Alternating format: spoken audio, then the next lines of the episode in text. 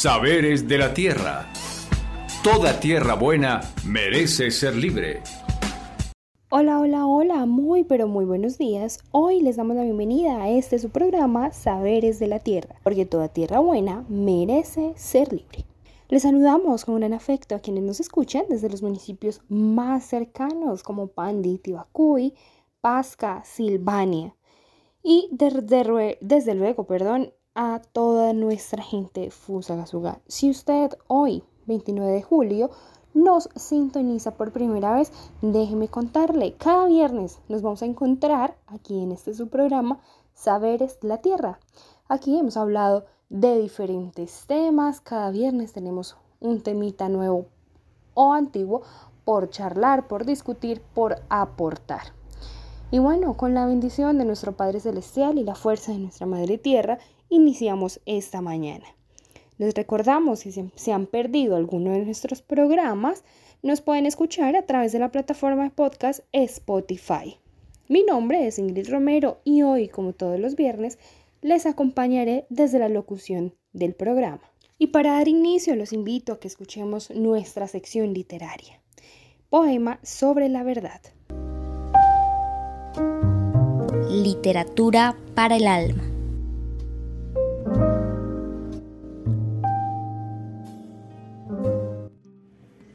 La verdad. La dignidad de los ausentes será honrada por las palabras de la verdad. La soledad de los tristes encuentra compañía en la verdad. Somos hijos e hijas de verdades por pronunciar.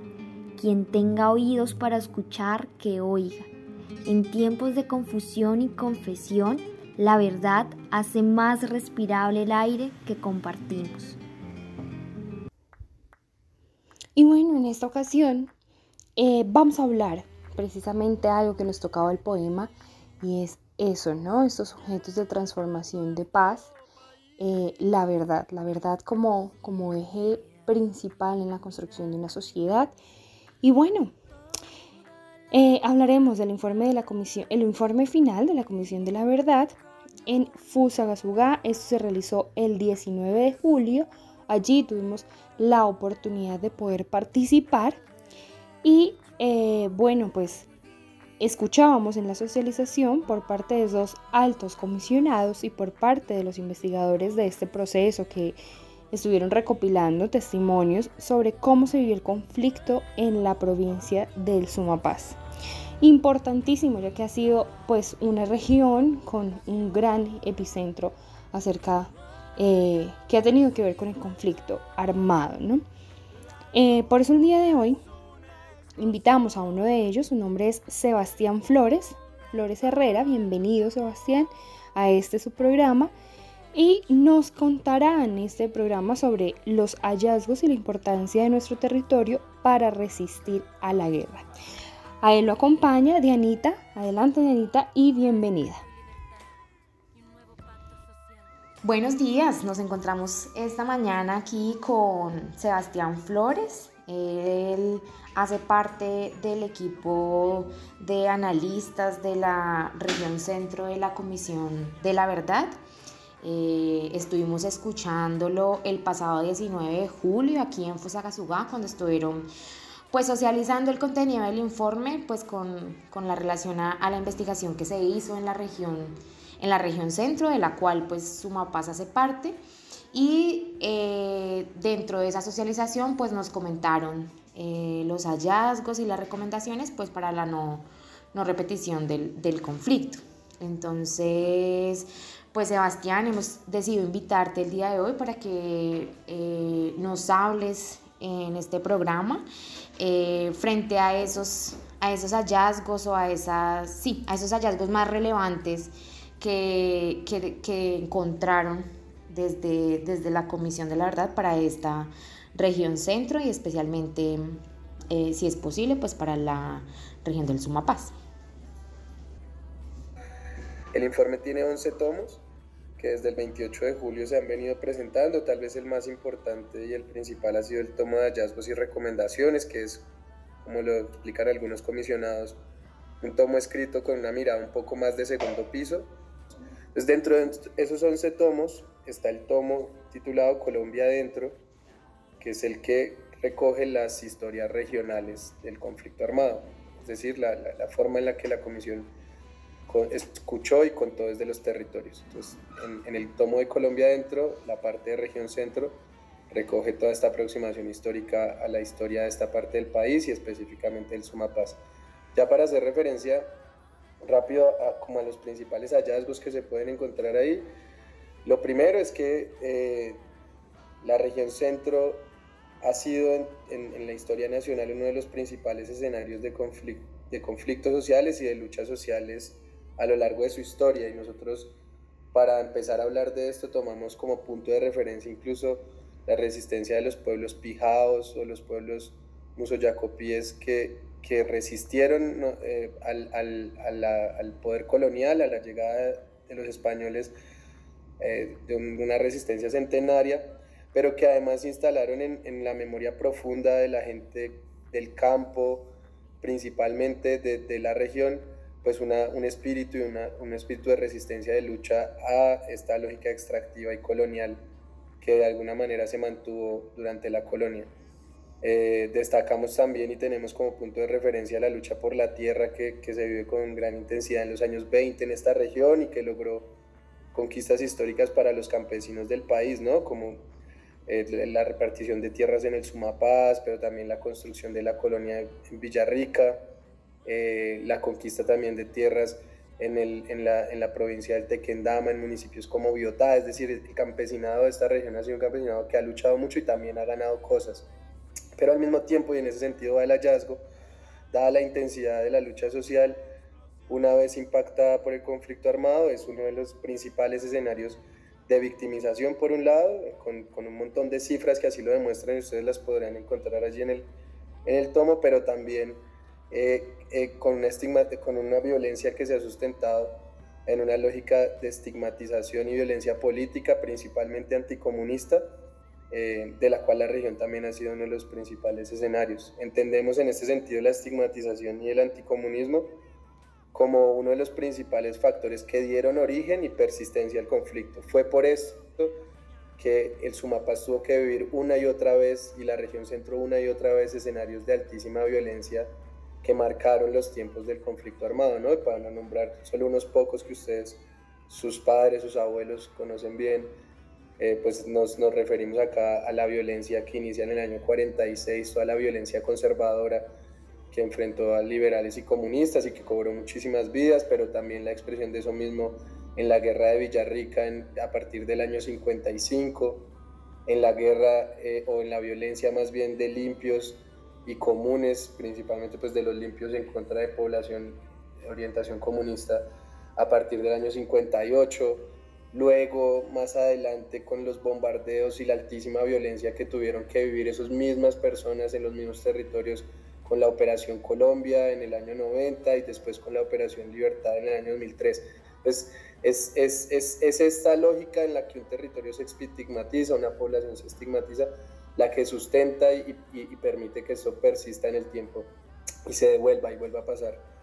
Eh, una cosa que creo que es importante señalar es que como expresión de esta estigmatización, una cosa que creo que es un aporte de la comisión es una mirada sobre la tortura, es una forma de violencia que en el país se hizo muy extensiva, pero sobre la cual pocos testimonios se habían escuchado, las personas sobrevivientes de este tipo de violencia, muchas tenían miedo y mucho dolor, y la oportunidad histórica que se abre con la Comisión de la Verdad y las otras instituciones del Sistema Integral para la Paz, pues permitió hoy conocer estas, muchas de estas voces, permite también elaborar datos, y creo que para el Sumapaz es relevante porque, y, y, y en general para la región centro, porque fue una forma de violencia específicamente dada en contra de población acusada o de colaborar con la insurgencia o de pertenecer a militancias comunistas que eran entendidas de la misma forma, ¿no? Como, como extensión de una insurgencia, en este caso civil. Mm. Eh, muchas gracias, Sebastián. Sabemos que, pues, que es muy difícil hacer un, un resumen de un trabajo pues, que ha tardado eh, tanto tiempo construir, pero que, pues, sabes, el, el tiempo en radio es corto y es, y es difícil, ¿no? A veces contar eh, a detalle cada una de las cosas, sin embargo, pues muchas gracias por contarnos así a manera general, pues estas apreciaciones tan importantes. Por último, para cerrar, pues me gustaría eh, que, nos cuentes, pues que les cuentes a nuestros oyentes, eh, por qué es tan importante este trabajo de, documentar y de mostrar la verdad, ¿no? En un proceso eh, como el que estamos viviendo hoy en día. Quisiera que nos dejaras un poco como con esa reflexión del por qué la importancia de este, de este asunto. Yo, yo creería que, eh, o sea, hay una, hay una, una, razón principal de la que se derivan muchas otras, ¿no? Y, creo que la gente, las gentes del Sumapaz, dada su historia de lucha, de, de, sus expresiones de organización social y política, creo que lo tienen muy claro y es que em, es imposible resolver los problemas sociales y políticos que dan origen al conflicto armado sin que estos pasen primero por, por una, o sea, sin que sean identificados por una parte y por otro lado, sin que estos tengan un reconocimiento social, político e incluso de instituciones del Estado, ¿cierto? Eh, y, y, que todo esto va a, a, a, la frase, digamos, más, más común y más, más que mejor resume todo esto y es, la verdad, es necesario conocerla, documentarla, compartirla, eh, para que se creen las condiciones sociales y políticas para que lo que nos pasó como país en nuestra experiencia de guerra como pueblo nunca más se repita, que es el principio, ¿no? Que es el principio de todo este ejercicio. Y es que la verdad eh, tiene, y la verdad hoy en Colombia tiene una función muy específica y muy concreta, eh, es decir, tiene una, se, ha construido y se dispone para el país con, una, con un espíritu muy específico, es el espíritu de la paz. Em, de la posibilidad de construir la paz en Colombia, una paz grande como lo propone la declaración que se presentó el 28 de junio, una paz como proyecto nacional, pero que eso además debe expresarse en la paz también como proyectos territoriales, dada la especificidad eh, de los municipios, de los departamentos y de, los, de estos territorios históricos que más allá de los límites políticos pues comparten una historia en común como los, los de la región centro. Entonces creo que, creo que eso es lo fundamental y es una, una verdad para la construcción de paz. Y la paz más allá de la oportunidad histórica que, que, en sí mismo permite una negociación entre la insurgencia y el Estado, ¿no? Una paz que se exprese en, en, justicia social, una paz que se exprese en la búsqueda del bienestar para todas las personas, una paz que se exprese en soberanía política, una paz eh, que se exprese en la posibilidad de construir una democracia amplia, eh, entre otras porque como nos, lo hemos vivido en esta región, eh, ha sido la exclusión política, la estigmatización también uno de los factores que, que ha constituido la guerra. Entonces, em, en, en, en, perspectiva de todo ello es que, que, se presenta todo este trabajo, ustedes en el informe de la comisión van a poder encontrar que la comisión no solamente describe hechos de violencia, sino que describe también los contextos explicativos y los factores de persistencia que permitieron que el conflicto volviera a, los territorios, llegara, volviera, se intensificara y sobre todo la explicación a una cosa con la que los colombianos y las colombianas hemos tenido que crecer y es cómo explicar que un conflicto se extienda en el caso de la región centro casi que por 70 años, ¿no? Porque nosotros empezamos a analizar la violencia en el año 46 cuando, cuando inicia la violencia conservadora como con gran intensidad. Entonces, em, es, es, es en, en, esa vía, ¿no? Es, en esa vía, es, pensando en esos factores de persistencia y en estos contextos explicativos en torno a lo cual pues la, la, comisión ha trabajado y esto implica de nuevo no solamente los hechos de violencia de los actores armados, sino los factores también económicos, de desigualdad, eh, de la influencia de países eh, externos al, al nuestro, eh, si me refiero a la influencia internacional, de un montón de otras cosas eh, que hacen parte, digamos, de los problemas que constituyen los conflictos sociales y políticos de nuestro país y que la apuesta hoy es resolverlos en democracia, ¿no? Y no, no resolverlos más por la vía armada o intentar hacerlo porque finalmente después de 70 años la conclusión clara es que eso fracasó. Hoy es la palabra, hoy es la opción de competir políticamente en democracia y sin duda el gobierno que inicia es una muestra de ello, ¿no? Es la posibilidad de construir un país con una democracia grande eh, y en eso estamos y para eso es la verdad, pues como en, de una perspectiva muy general, para eso es que se hizo este trabajo. Listo, Sebastián, te agradecemos muchísimo haber aceptado la invitación de venir a compartirnos pues un poco de todo este trabajo que han venido haciendo y esperamos pues poder eh, tenerte nuevamente por acá por nuestro programa Saberes de la Tierra. Muchas gracias. Gracias a ustedes.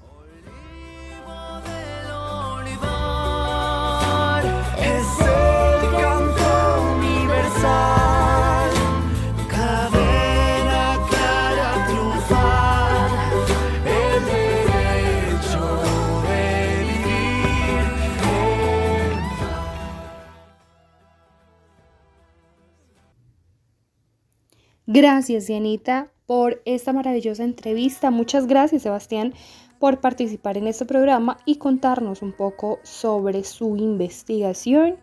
Eh, y bueno, sabemos que conocer la verdad es muy importante para no volver a repetir tantos años de guerra en nuestro país.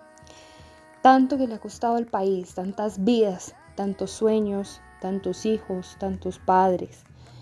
Y bueno, Aquí estamos en la no repetición, en la reconciliación, en el conocer la verdad como un gesto de dignidad ante, ante este panorama. Y bueno, a continuación les invitamos a escuchar una de las canciones que ha realizado la Comisión de la Verdad junto con, con sus artistas y víctimas del conflicto. Con ustedes, la canción Reconóceme.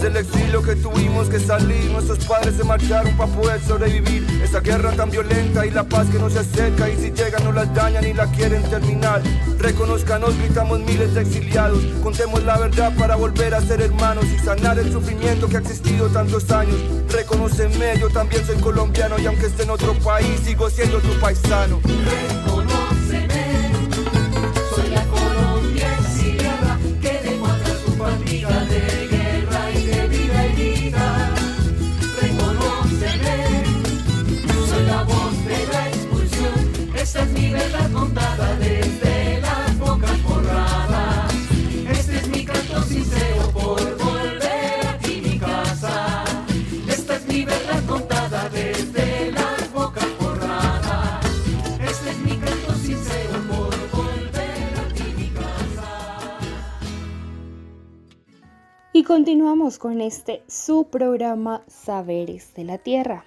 El día de hoy hablando sobre los, lo que nos han contado, ¿no? Y lo que nos cuenta Sebastián del informe final de la Comisión de la Verdad en torno a cómo se ha vivido la guerra en nuestro territorio sumapaseño y cómo las comunidades campesinas se han organizado también para resistir a ella, ¿no? Como Tierra Libre, como les contaba al inicio, tuvimos la oportunidad de participar en la socialización de dicho informe el día 19 de julio acá en Fusagasugá Eh, y por eso queremos invitarles a escuchar algunas de las reflexiones y comentarios de compañeros y compañeras que estuvieron allí.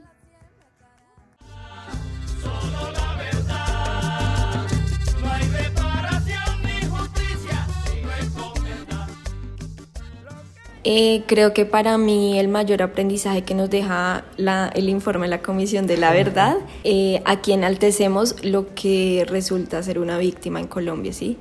que una víctima en Colombia no es una víctima solamente de los grupos armados ilegales por parte de la guerrilla, sino que acá hay diversidad de víctimas por parte de los paramilitares, por parte del Estado colombiano.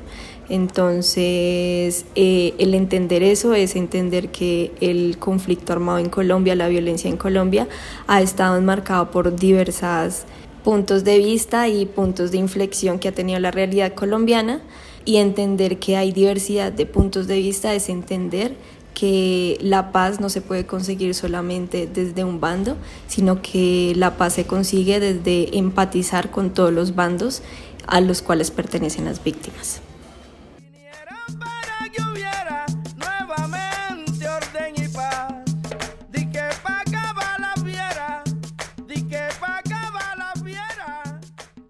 Bueno, algo que me pareció muy importante en la entrega de este informe fue cómo pusieron el papel de las víctimas. Y como lo dijo la comisionada, las víctimas están ahí para enseñarnos de lo que es capaz el ser humano. Y es que normalmente nosotros vemos a las víctimas como personas que a los que hay que tenerles pesar, pero no. Las víctimas son agentes de transformación social y en ese informe nos enseñan que ellos son capaces de perdonar y reconciliarnos. Y para eso también está la verdad. La verdad está ahí para que todos como sociedad podamos perdonarnos y encontrarnos.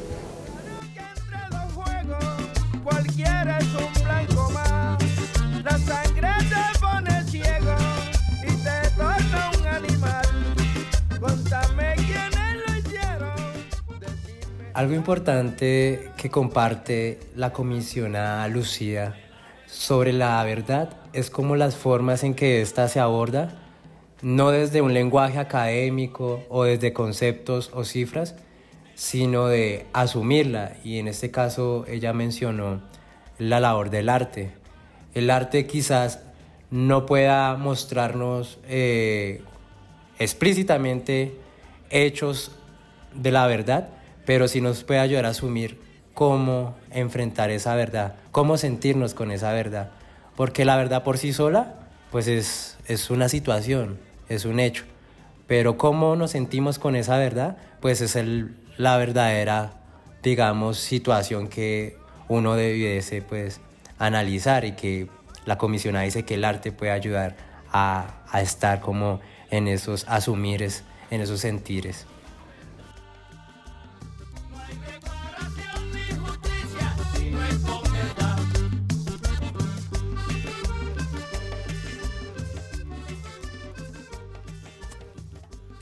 Eh, realmente yo creo que el aspecto que más me llama la atención es comprender que la violencia en nuestro país, el conflicto, eh, quizás está más cerca de lo que muchas personas creen. Ya varias personas por apropiarnos del territorio, reconocer el territorio, pues conocemos algunos de estos elementos, pero el trabajo que realiza la Comisión de la Verdad alrededor de Fusagasugá y la provincia del Sumapaz ayuda a visibilizar y ampliar pues toda esa serie de situaciones dolorosas, eh, tan eh, complejas que se han dado acá en el territorio durante todo este último tiempo, desde el origen del conflicto hasta ahora y pues que también en ese contexto las víctimas eh, son más cercanas de lo que pensamos, ¿sí? O sea, personas con las que se encuentran eh, los procesos en el marco de la movilización o de la organización comunitaria, pues han sido afectadas por algún tipo de violencia, desplazamiento, amenaza o demás, y no es algo que se remita a, a regiones más alejadas del país, ¿sí? Por ello, lo que también es importante y porque es importante el reconocer la verdad acá en nuestro país, eh, tiene que ver pues con dos frases, dos lemas que se compartían ese día. Es que la verdad es el alma del pueblo y más importante aún, hay futuro si hay verdad. Si nombramos lo que no se nombra normalmente, si reconocemos las situaciones que se han dado dolorosas de conflicto en nuestro territorio, habrá la oportunidad de reparar, de sanar, de avanzar y poder construir una sociedad que sea más justa, más armónica, con unos cimientos culturales, identitarios de justicia, de reparación y de no repetición que sean realmente efectivos, o si no, la espiral que vivimos se repetirá por mucho más tiempo.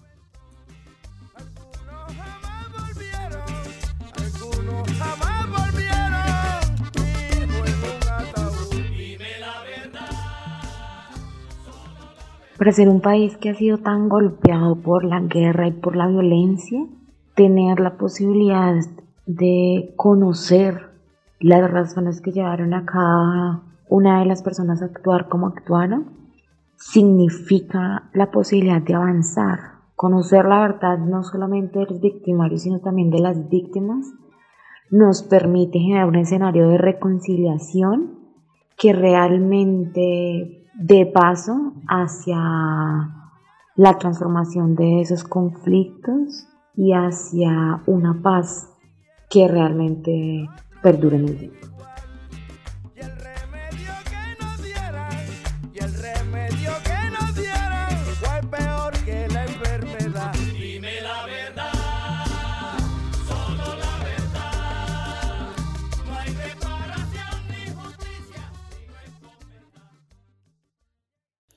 Gracias a todas las personas que nos compartieron sus miradas frente a este importante informe. Y bueno, llegando ya al final de nuestro programa, queremos hacerles una súper invitación muy pero muy especial para este mes de agosto que ya llega y no se lo pueden perder.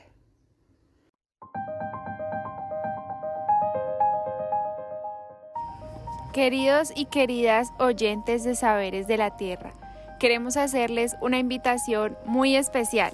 Este 24 de agosto estaremos en el Parque Principal de Fusagasugá realizando un festival agroecológico de saberes y sabores, donde conocerán a productores orgánicos de la región del Sumapaz, artesanías, alimentos orgánicos, música, muestras culturales y mucho más. Les esperamos. Así es, no se lo pueden perder nuestro Festival Agroecológico de Saberes y Sabores. Así que ya váyanse agendando, ya llega para este mes de agosto, importante evento aquí en Fusagasugá. Bienvenidos y bienvenidas todos los que quieran eh, participar de él. Y bueno, ya hemos llegado al final de nuestro programa. Agradecemos infinitamente a nuestro invitado el día de hoy y a todas las personas que también participaron con su voz populi, compartiéndonos eh, sus miradas, ¿cierto? Frente a este tema tan importante con la Comisión de la Verdad. Eh, y agradecemos infinitamente también al equipo en máster, a la Fundación Heinrich Boll, que hace que este programa pueda ser posible y transmitido. Y agradecemos a la emisora Nueva Época por el espacio. Les recordamos que nos pueden encontrar en Facebook, Instagram, Twitter y YouTube como Tierra Libre Colombia. No lo olviden, Tierra Libre Colombia. Si se han perdido alguno de nuestros programas eh, de Saberes de la Tierra, recuerden que a través de la plataforma de podcast Spotify, ahí colocan Saberes de la Tierra y van a encontrar cada uno de nuestros programas. Y bueno, no siendo más, nosotros nos volveremos a encontrar en ocho días en este su programa Saberes de la Tierra, porque toda tierra buena merece ser libre. Chao, chao. Saberes de la Tierra, una producción de la organización Tierra Libre con el apoyo de la Fundación Bol, porque toda tierra buena merece ser libre.